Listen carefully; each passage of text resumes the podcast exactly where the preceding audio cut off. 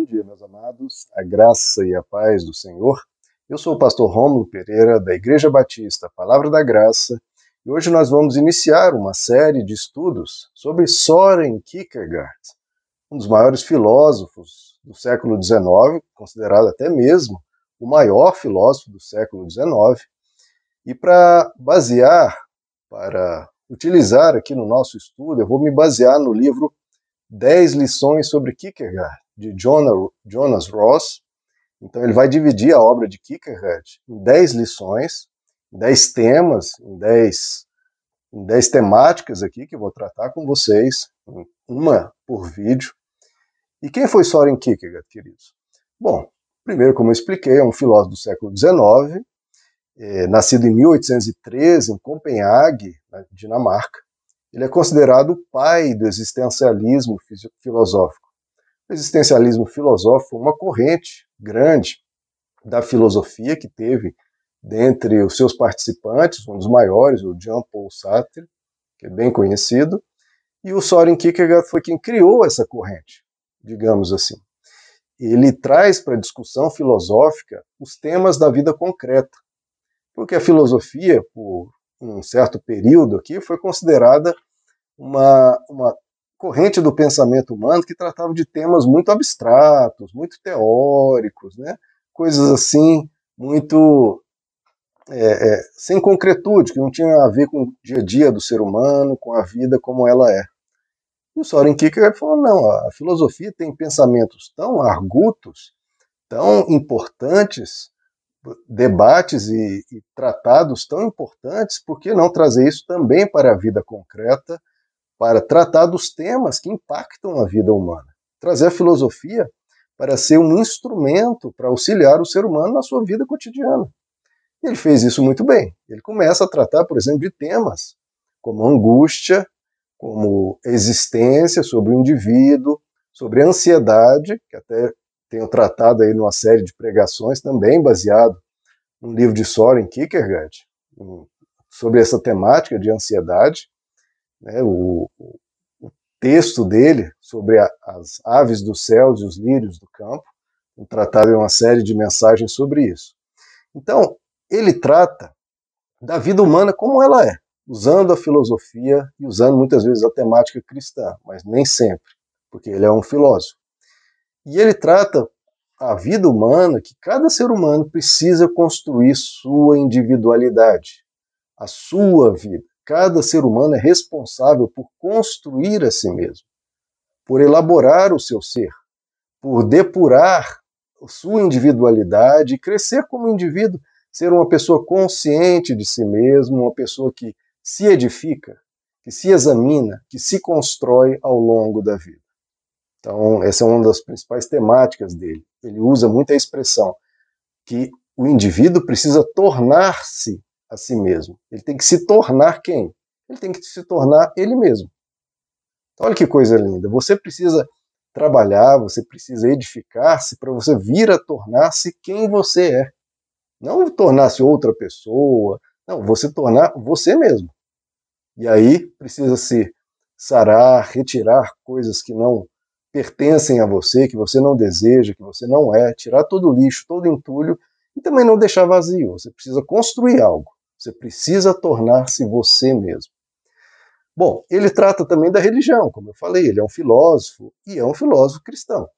Ele trata a religião diferente de alguns filósofos, né, marcadamente ali depois do iluminismo, que acabaram se tornando muito ateus e com essa, com essa mentalidade, Soren Kierkegaard não, ele trata a religião como um componente importante da alma humana, como componente essencial para muitas pessoas, como é.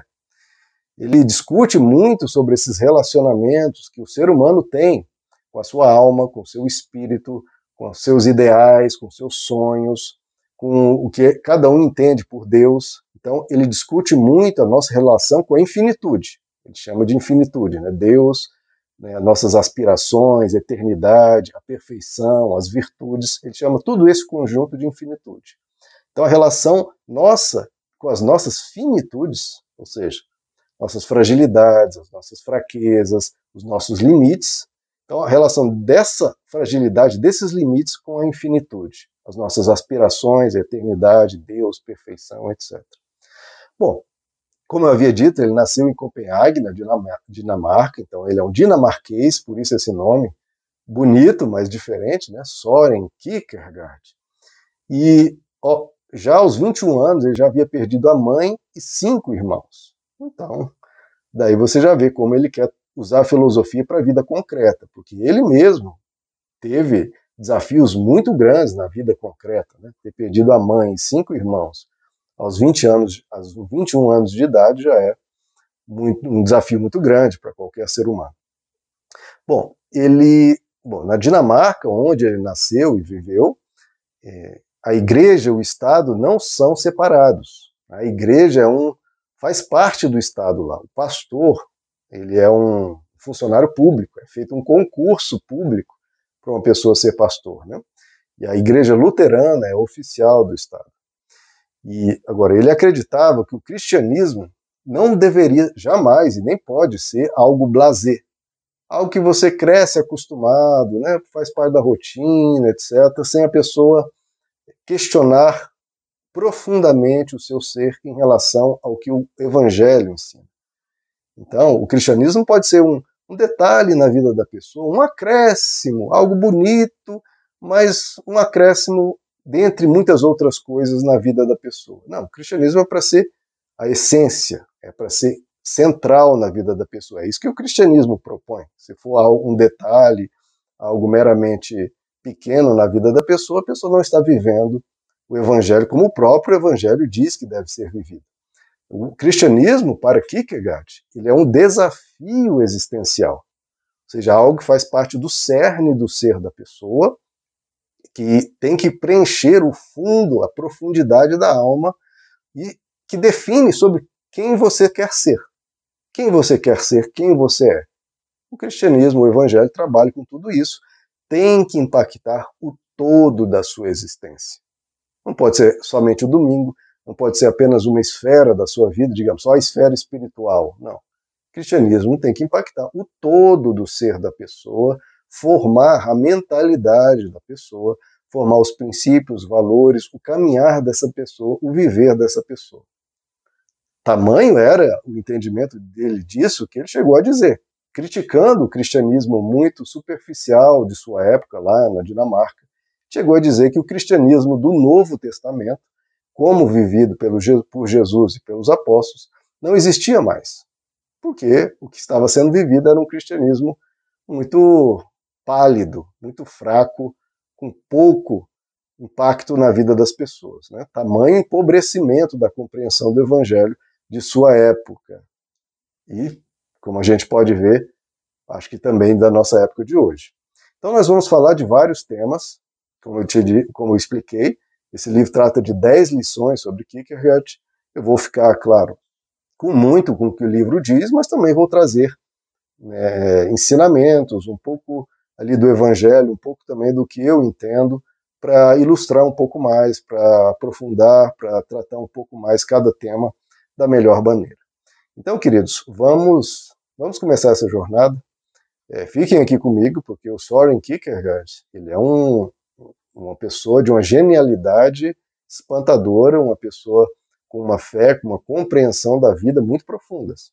Eu caminho, convido você para esse caminhar ao longo dessas dez lições, eu acho que vai acrescentar muito a você, porque acrescentou muito a mim. Vamos caminhar juntos?